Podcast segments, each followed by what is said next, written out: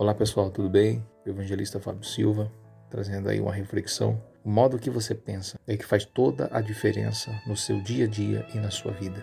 O que fez os grandes homens que revolucionou a história e o mundo pensaram diferente e agiram diferente. O teu pensamento é uma arma muito poderosa. Provérbios 4 e 23, ele diz Cuida com o que você pensa, porque a tua vida é guiada pelos teus pensamentos. Nutre os teus pensamentos todos os dias. Foque em colocar algo bom na sua mente. A Bíblia diz em Filipenses 4 e 13, diz assim, posso todas as coisas em Cristo que me fortalece. Para que você tenha ânimo e força, porque Deus dá força. Você tem fé, você alcança.